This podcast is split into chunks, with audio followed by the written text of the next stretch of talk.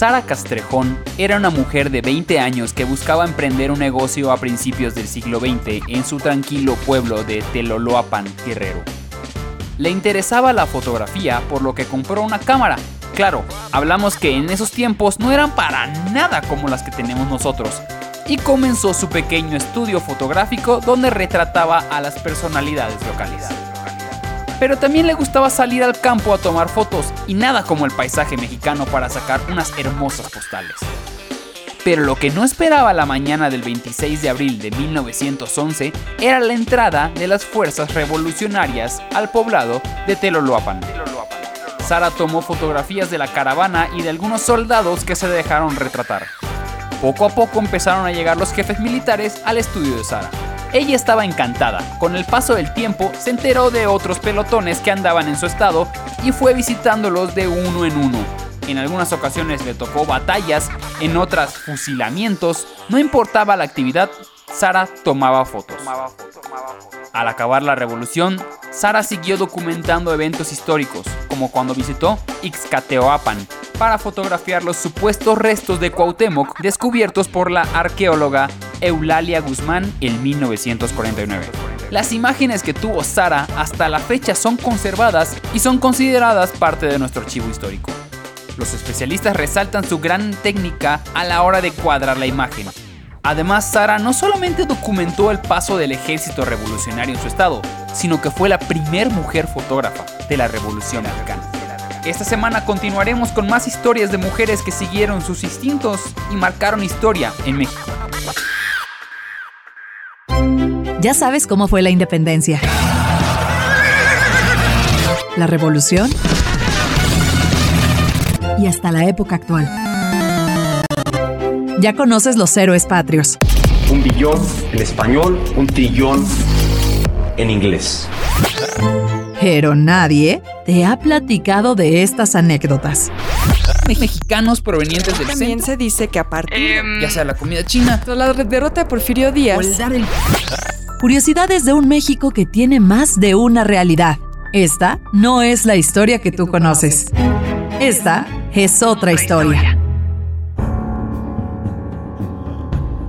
Hola, ¿qué tal amigos? Bienvenidos a Esta es otra historia en otro gran episodio, otra gran anécdota que ha sucedido en este país.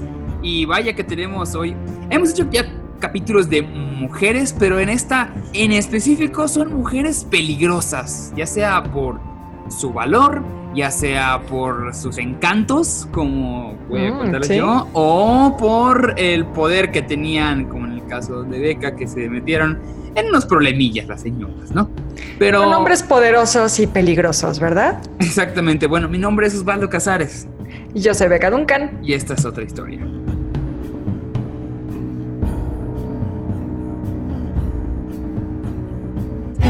Esta es otra historia.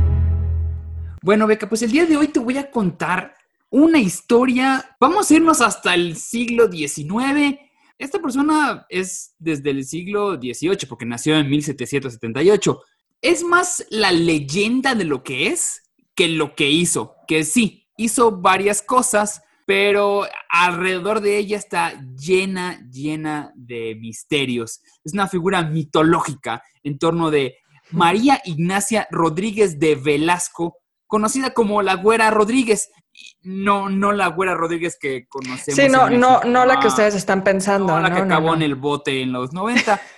Esa sí era una mujer de verdad, una mujer de enorme belleza y carisma que fue famosa por su supuesta participación en el proceso independista, además de todos sus amoríos, y una mujer que rompió esquemas tradicionales de la época porque vaya que se metió en problemas desde muy joven. Además, una mujer de la que todos se enamoraban. Todos, todos. Te voy a platicar de hasta el de que no. De este personaje han salido novelas, obras de teatro y un montón de historias de dudosa procedencia, forjando todo un aura de misterio entre la vida de esta mujer. Hay varios enigmas alrededor de ella. Por ejemplo, ¿habrá sido cierto que la güera Rodríguez tuvo un romance con Simón Bolívar, Ignacia Iturbide o hasta con el alemán Alexander von Humboldt?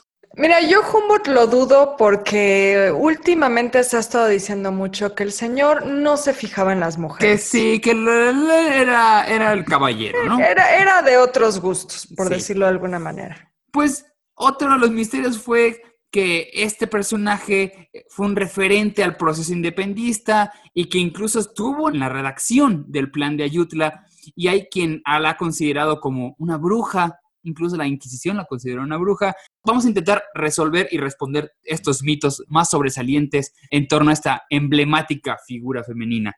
María La Güera Rodríguez, María Ignacia, nació... Ignacia me encanta, perdón, solo quiero decir que. Ignacia se me hace un gran nombre. Yo no sé por qué yo no hay Ignacias. Ah, porque les dirían Nachas. Sí, sí, Creo que sí, eso es lo malo. Bueno, nace el 20 de noviembre de 1778 en la Ciudad de México, que en ese tiempo no era Ciudad de México, era la Nueva España, proveniente de una ilustre familia prominente, o sea, tenía varillo, ¿no? Miembro de la élite novohispana, y ella se describía como una fémina de enorme belleza, gallardía, me encanta la palabra gallardía, y era muy coqueta en su forma de ser y relacionarse con personajes femeninos.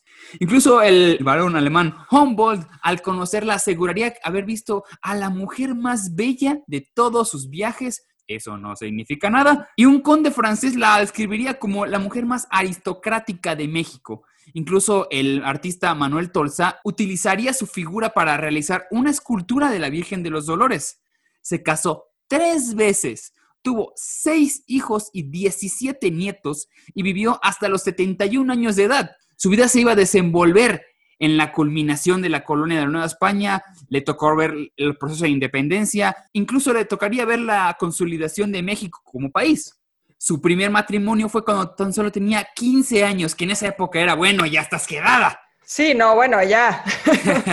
ya, ¿para qué? Ella se acabaría casando con un prestigioso capitán llamado José Jerónimo Villamil, que era bastante más grande que ella, que era lo común. Era lo común Sí, en esa sí, época. tristemente eh, así les tocaba a esas pobres adolescentes. y de esta unión nacerían sus primeros cinco hijos. Este matrimonio fue un tormento para Ignacia Rodríguez, ya que su marido resultó ser excesivamente celoso y manipulador y llegó a golpearla físicamente. O sea que esto de la violencia de la mujer no es nada nuevo. Nada, no. En una ocasión, el susodicho capitán intentó dispararle en un ataque de celos, pero afortunadamente falló. La güera Rodríguez huyó a casa de sus padres y aprovechó el momento y dijo, esto se acabó. Recibió el capitán un arresto domiciliario y una vez libre como venganza, él le pidió anular el matrimonio ante un divorcio eclesiástico, que en esa época era completamente escandaloso. Sí, ¿Cómo no, se atreve? bueno. ¿Cómo se atreve a darle un arresto domiciliario? Y además la acusó a ella de adulterio con otro hombre. Que luego más adelante vamos a ver de que mm, puede que sí. Igual y sí, Igual sí. y sí. Pero en esa época era como una mujer no podía pedir la anulación, por lo no, tanto, por supuesto. él la no. pidió y era más fácil de conseguirla. Pero la separación no se dio y la pareja volvería a estar junta, llegando a procrear una hija más. Ignacia enviudó embarazada a los 27 años, o sea, ya era, era más joven que nosotros Ya sé, ya era viuda. y ya era viuda y con cinco hijos.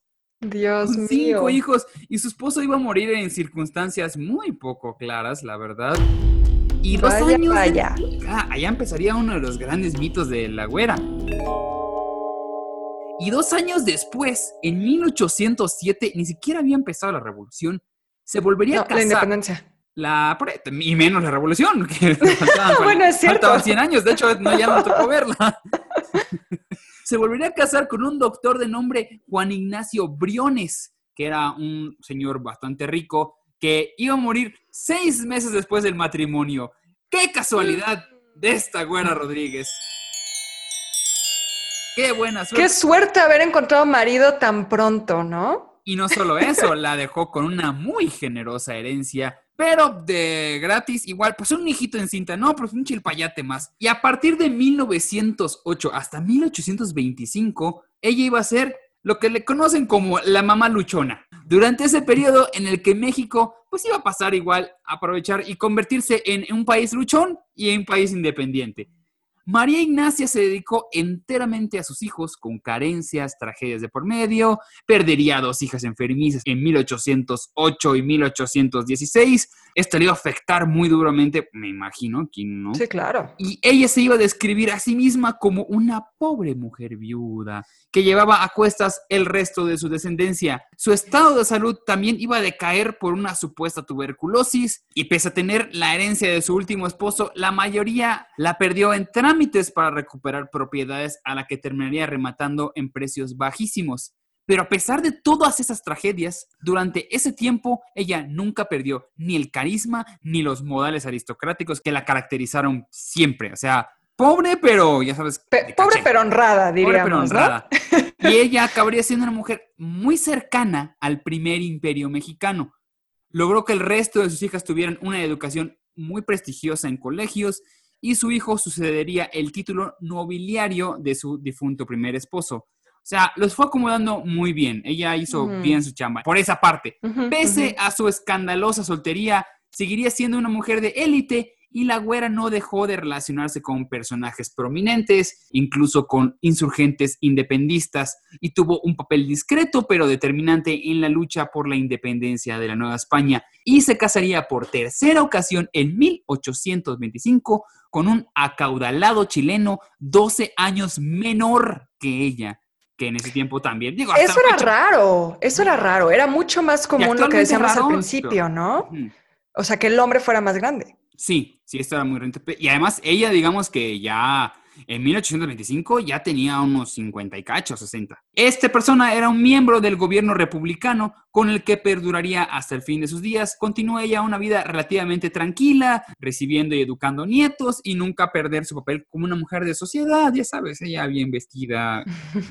con el dedo ya no el estilo, ¿no? Exactamente. Iba a realizar igual ocasionalmente actividades altruistas y probablemente en sus últimos años quedaría inválida según su acta de defunción, muriendo en 1850. O sea, ya estaban los catorrazos con los gringos acá, dando origen a su leyenda. Pero ahora sí vámonos con los mitos alrededor de María Ignacia, porque tuvo, vaya que tuvo. El primero era la güera Rodríguez, una mujer insurgente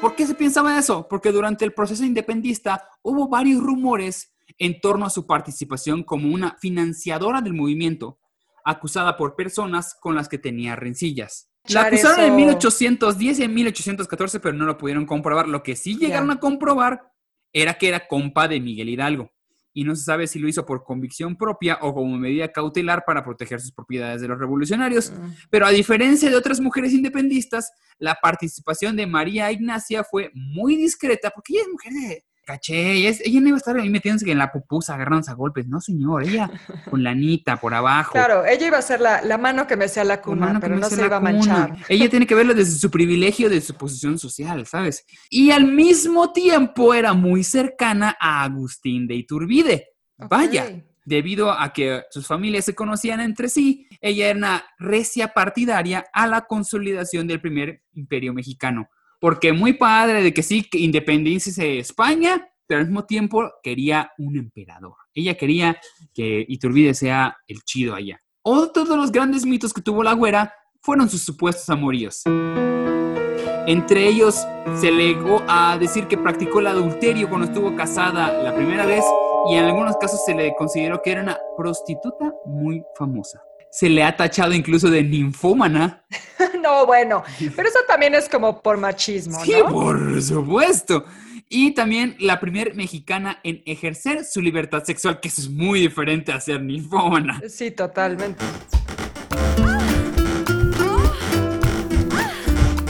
Hablemos ahora sí de los amoríos que tuvo con Simón Bolívar, con Alexander von Humboldt y con Iturbide. El primero sería Simón Bolívar, quien visitaría de paso la Ciudad de México en 1798, cuando él apenas tenía 16 años y la güera ya tenía 20 años. Recordemos que a los 20 la güera ya estaba casada y con hijos. El futuro libertador se iba a hospedar en la casa de Josefina Rodríguez, hermano de María Ignacia, y allá ocurriría el encuentro.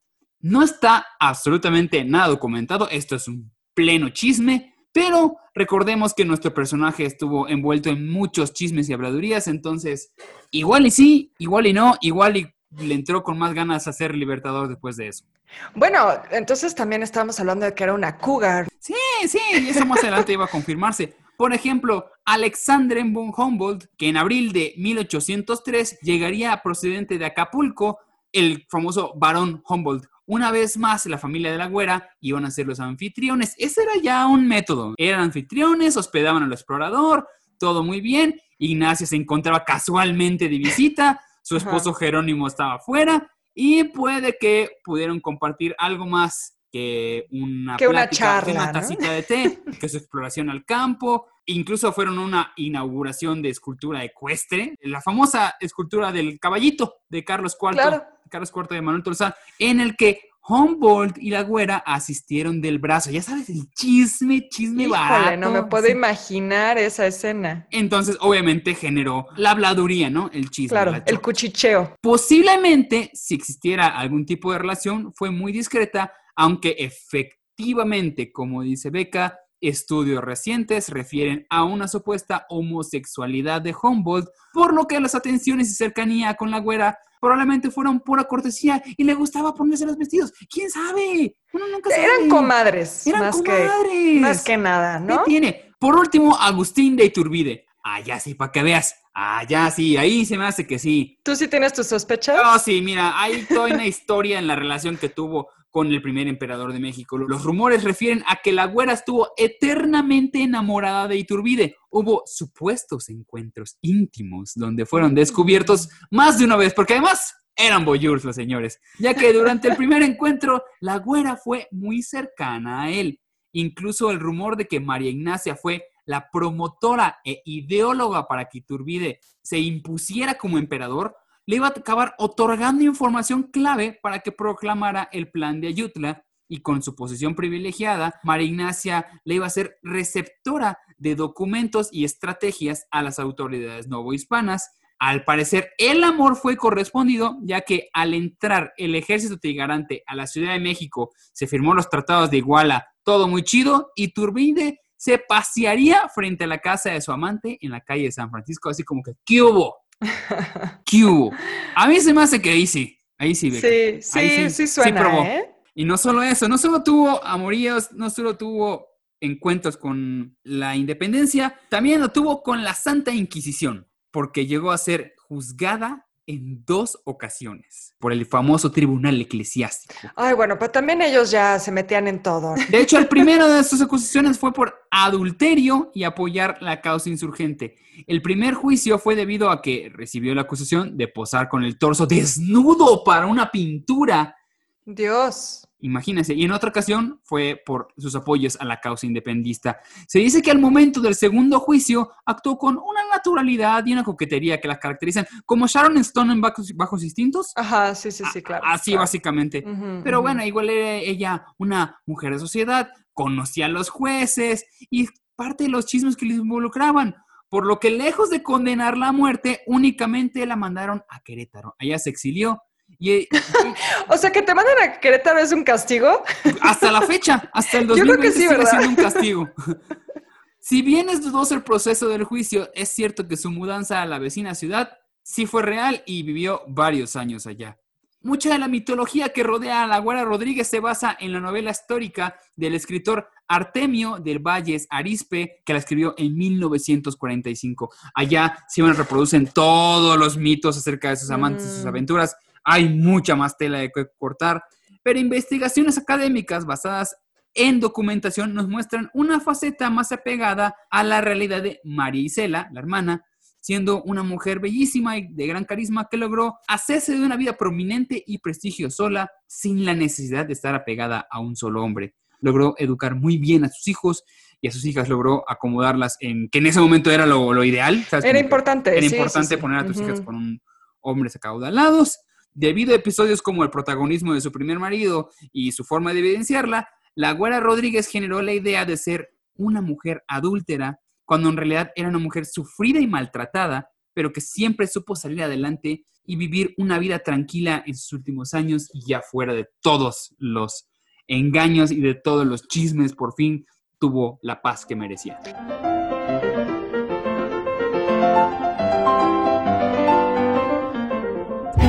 Esta es otra historia.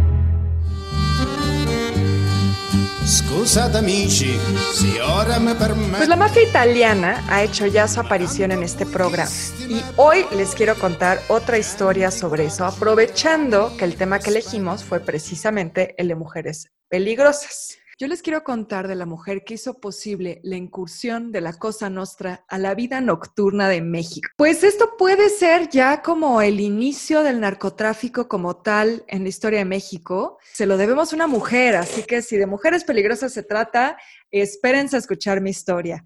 A mediados del siglo XX, algunos de los nombres más temidos en las calles de Chicago cruzaron la frontera para emprender nuevos negocios o escapar de la ley. Hermano, cayó la ley. Está rodeada tu casa. Y eso, pues como les digo, tiene mucho que ver con esta mujer, Virginia Hill. Virginia Hill vivió en nuestro país solo 18 meses, pero durante esa breve estancia logró tejer la red de narcotráfico y lavado de dinero más grande de Latinoamérica. A eso se le llama estrategia. Bueno, aquí fueron, fueron 18, sí tuvo más chancecito, pero pues ella llegó a trabajar y vaya que se puso a trabajar. Hill nació en un pueblo de Alabama, al sur de Estados Unidos, y creo que eso también hace aún más interesante su vida si consideramos que salió de la nada y llegó a convertirse en uno de los personajes más poderosos de la mafia italiana en Estados Unidos. Ella huyó de su casa a los 15 años para mudarse a Chicago. Se dice que por su belleza pensó que podría probar su suerte en el mundo del espectáculo, así que salió en busca de la fama. No logró mm. incursionar ni en el teatro ni en el cine, así que consiguió un trabajo de mesera.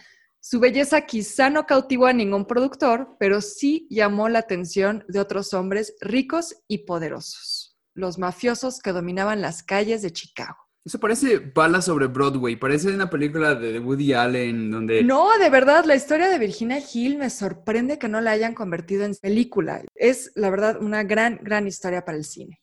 ¿Qué pasó? Pues corría el año de 1933 y el nombre en boca de todos era el de Al Capone. Para entonces Capone ya estaba en la cárcel, pero seguía siendo un hombre con muchísimo poder en las calles. Poco a poco se fue involucrando con hombres cada vez más poderosos y ganando su confianza. Rápidamente Gil se convertiría en la mensajera de la mafia, enviando comunicaciones y dinero entre el grupo de Al Capone y el de su rival, Lucky Luciano. Sabían que Gil podía guardar secretos y solo diría lo que le instruyeran. Además, confiaban en que con su belleza y actitud podía ganarse a cualquiera. Gil era famosa por ser coqueta y una divertida conversadora. También era muy hábil para la política de los bajos mundos y muy, muy inteligente. Cuentan además que era una ávida lectora y en su casa tenía una gran biblioteca. Hmm. Así que belleza y cerebro en un solo paquete. Esa, era una bomba a punto de explotar. Eso la hacía muy, muy peligrosa. La mafia de Chicago confiaba tanto en ella que a mediados de los años 30 le enviaron a Nueva York para supervisar lo que hacía Lucky Luciano, porque a pesar de ser rivales del Chicago Outfit, se habían puesto de acuerdo para coordinar sus negocios de apuestas y droga, como todos unos emprendedores. Ahí, Hill se involucró con Adonis, el encargado de mover los hilos del submundo de Nueva York. A través de Adonis, Hill además conocería a Benjamin Boxy Siegel, su gran amor, y a Mayor Lansky, quien le enviaría a hacer negocios en México en 1948. O sea, estaba metida con Capone, Lansky, Boxy, o sea, con la crema innata, con Loki Luciano, con la crema innata de los, meros, Lo de los meros meros de los capos. Ok. Era, en algunos textos la han descrito como Mercurio. Era la mensajera entre los dioses. Era la que mandaba los mensajes entre los grandes capos, además de grupos rivales. Entonces, pues ese rol debía de tener muchísima confianza. La cosa aquí se complica un poco. Porque también es probable que ella ya tuviera un vínculo con el narcotráfico mexicano varios años antes a través de Joe Epstein, el hombre de Capone que le involucró con la mafia cuando apenas tenía 17 años. Entonces, antes de que Lansky la mandara a México, ya de fijo en 1948, es probable que Virginia Hill ya estuviera haciendo negocios con México. Parece que en los últimos años de la década de los 30, Epstein la mandara aquí con dinero para sobornos. sabiendo que los políticos mexicanos no podrían resistirse a sus encantos. Digamos que las habilidades diplomáticas de Virginia permitieron que las autoridades mexicanas dejaran pasar la droga por la frontera. Ah, cosa, ¿cómo nos gusta repetir las cosas en este país? Sí, y además este país nunca ha pasado, eso, eso nunca ha pasado en la vida. Ahí te va, el tema con Boxy también puede tener mucho que ver con eso. Es probable que en esos años conociera a Boxy, pues él también estuvo muy involucrado en el negocio de la droga con México, creando un centro de operaciones en Tijuana. Entonces aquí ya tenemos también como dos versiones, ¿no? Obviamente es difícil hacer la historia de la mafia porque todo es como chismes, o sea, no es una historia que quede como bien registrada y bien escrita. Hay quienes dicen que conoció a Boxy Siegel en esa temporada que estuvo en Nueva York trabajando con Lucky Luciano, o que quizá cuando estaba siendo enviada a México para sobornar a los políticos, aquí ya tuviera contacto con Boxy que estaba en Tijuana. Siegel había abierto una sucursal de la mafia italiana en Los Ángeles en 1936, así que le fue muy fácil establecer una ruta comercial hacia el sur de la frontera. Ahí también pudo haber tenido sus primeros contactos con Gil, pues ella continuó probando su suerte en el espectáculo en los años 30 y pasó temporadas en Hollywood, precisamente en los años en que Boxy se involucraba con las estrellas de cine californiano. sus historias se cruzaron de, muchas formas, ¿no? Parece que Boxy Siegel había visto el potencial de México para la droga desde 1939, porque al estallar la Segunda Guerra Mundial en Europa, pues se vio afectado todo el comercio, incluido obviamente el del narcotráfico. Siegel se dio cuenta que México podía ser tierra fértil para esto, literalmente, porque por un lado era un mercado para la venta de droga que nadie había explorado, pero porque también el campo mexicano era muy bueno para la amapola. O sea, aquí se nos da. No, y de hecho en México fue muy mal visto durante principios del siglo XX en Estados Unidos por eso mismo, porque era como, ah, los mexicanos, los marihuanos. Sí, había mucha marihuana, claro. Sí, marihuana y de hecho entró ese estigma. De hecho, es una, esa es literalmente es otra historia, pero la historia de la marihuana en Estados Unidos es muy larga y muy interesante. Esa historia también habrá que contarla, la de nuestros, nuestros marihuanos a principios del siglo XX. Sí, Ay, una disculpita. Justo Boxy comenzó a entablar contactos con la gente que cultivaba droga aquí en México, entre ellos los chinos que habían traído la flor de la amapola a finales del siglo XIX, cuando se estableció la comunidad china en México en los estados fronterizos, una historia a la que también ya les habíamos contado.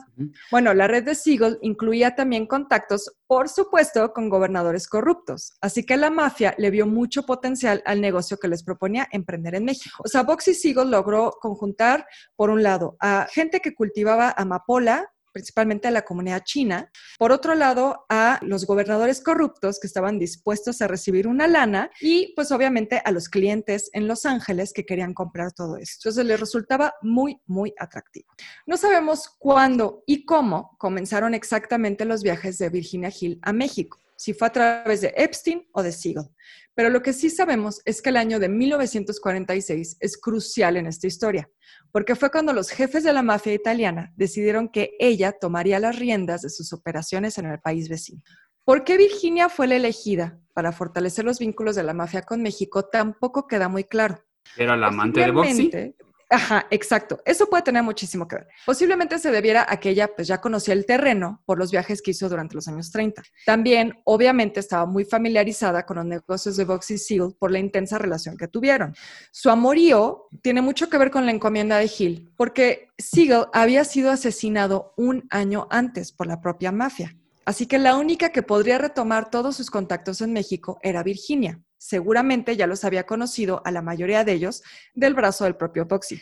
Además, y aquí es donde la cosa se pone buena, se ha dicho que Virginia estaba negociando su propia vida con la mafia tras el asesinato de Boxy Siegel, porque ella también estaba en la mira. Parece que la razón por la que se echaron a Boxy fue porque la pareja estaba desviando fondos de la mafia para la construcción de su propio hotel y casino en Las Vegas. Era lo fuerte de Boxy. Entonces, para que la perdonaran, le dijeron, bueno, está bien, te perdonamos, pero tienes que fortalecer nuestra operación mexicana porque no hay nadie mejor que tú para hacerlo. Entonces, al venir aquí, pues no solo estaba haciendo su chamba que había hecho durante ya una década, sino literalmente estaba salvando su vida. Otra razón bien interesante por la que Virginia pudo haber sido elegida era por su fluido manejo del español. Muchos lo han atribuido a aquellos viajes que hizo por órdenes de Epstein.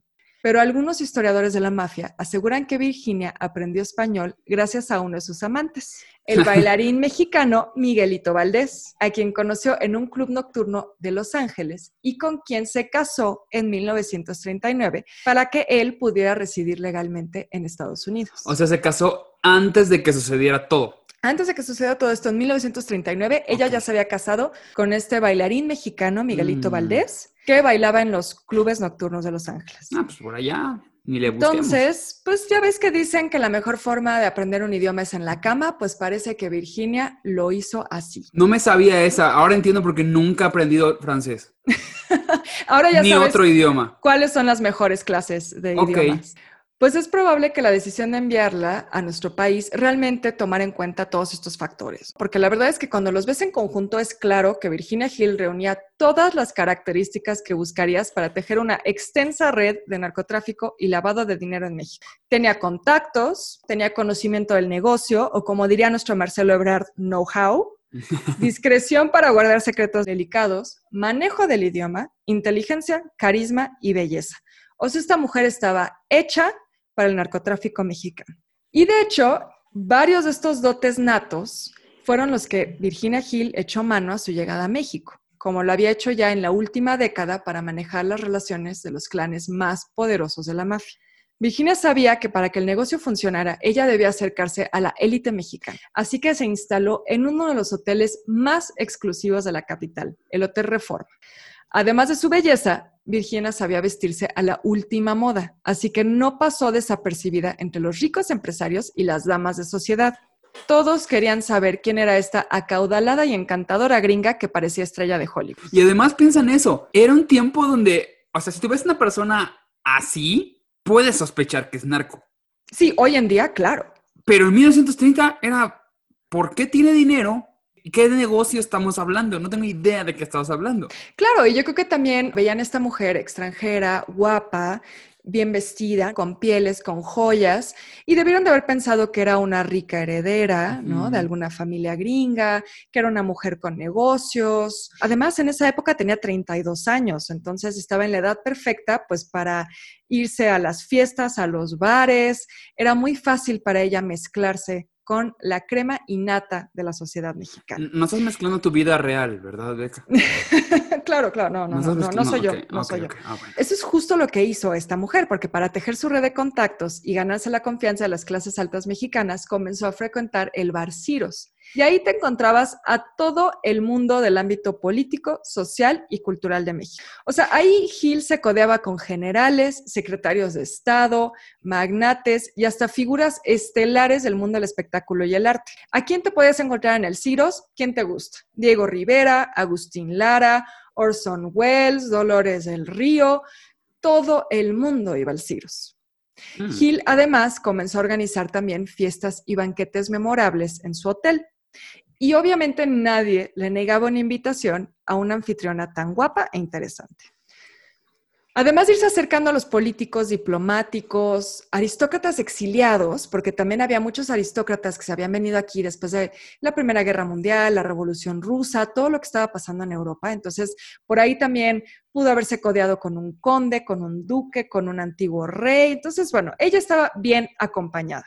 Estaban básicamente entre los personajes que llenaban las páginas de sociales del momento.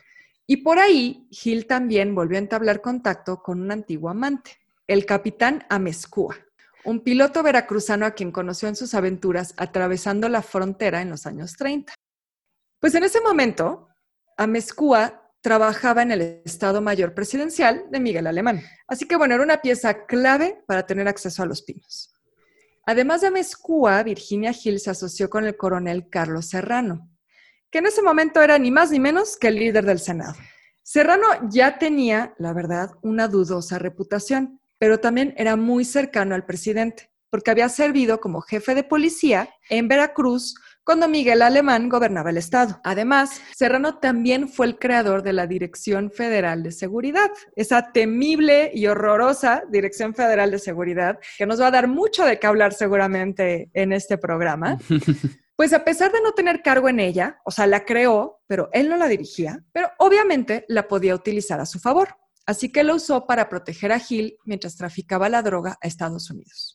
O sea, básicamente vino Virginia Hill a enseñarle a los narcotraficantes de la actualidad todo el modus operandi, porque siguen operando así, con los claro que siguen operando con así, las rutas, exactamente, con, obviamente eh, las autoridades haciéndose la vista gorda, o sea, porque eso es un poco lo que aportaba Carlos Serrano. Podemos asumir que él obviamente se llevaba su tajada, pero él lo que hacía es que se aseguraba que la dirección de seguridad no preguntara, no volteara a ver, no se acercara a los negocios de Virginia Hill ni a sus rutas de comercio. Entonces, bueno, es básicamente cómo funcionan hoy las cosas. También es importante decir que no es que no existiera ya una especie de red de narcotráfico. De hecho, el principal contacto de Boxy Siegel en 1939 era un hombre al que le decían el rey del opio. Y él precisamente estaba en los estados de la frontera, Sinaloa, Sonora, Baja California, y él era el que manejaba, pues básicamente todo el opio y los plantíos de amapola de los chinos. Entonces ya existían estas figuras, pero nadie lo había hecho a la escala a la que lo hizo Virginia Hill. Su negocio lucrativo pues no le duraría mucho, ya les dije que solo estuvo aquí 18 meses, entonces fue capturada por el FBI en 1948. Pero bueno, como hemos estado hablando, tristemente su legado sigue vivo hoy en día, porque probablemente ese fue el inicio del narcotráfico en México, como lo entendemos hoy, y se lo debemos ni más ni menos que a una mujer.